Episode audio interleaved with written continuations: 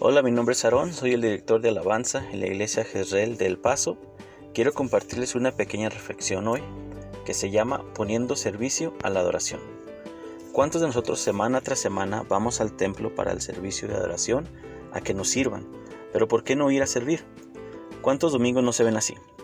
Llegamos al templo, nos saludan los sugieres, saludamos a los hermanos, amigos, nos dicen dónde sentarnos, el grupo de alabanza que bien practicado nos dirige en alabanza. El pastor se avienta un sermonazo, dejamos a los niños en su clase y después los recogemos y nos vamos a la casa y ya. Pero no se ha preguntado, ¿nos hemos alejado de cómo se congrega, se congregaba la iglesia de antes?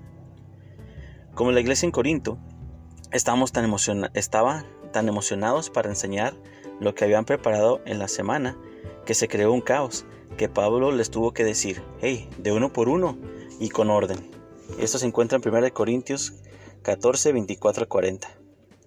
Dudo que nosotros tengamos que bajarle la velocidad al carro cuando vamos a la iglesia el domingo, porque queremos llegar ya para ver qué podemos hacer para Dios y nuestra familia de iglesia.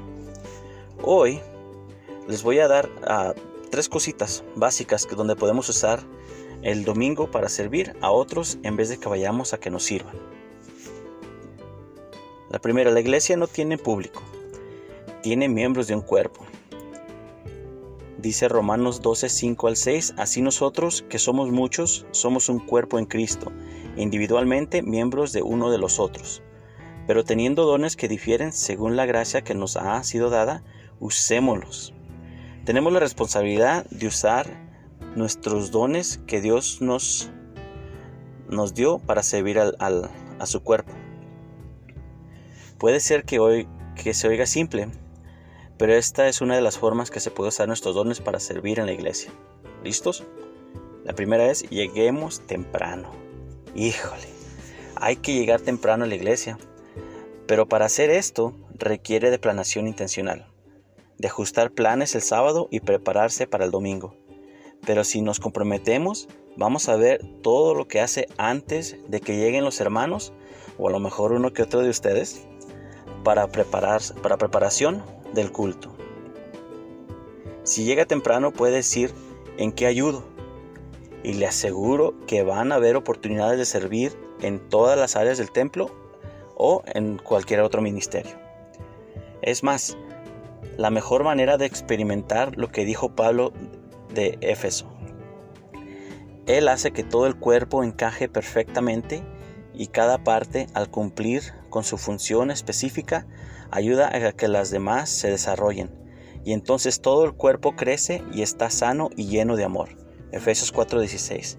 ¿Quieres ser mejor cristiano, hermano? Llegue temprano a la iglesia. La segunda cosita que le voy a decir es ah, el canto.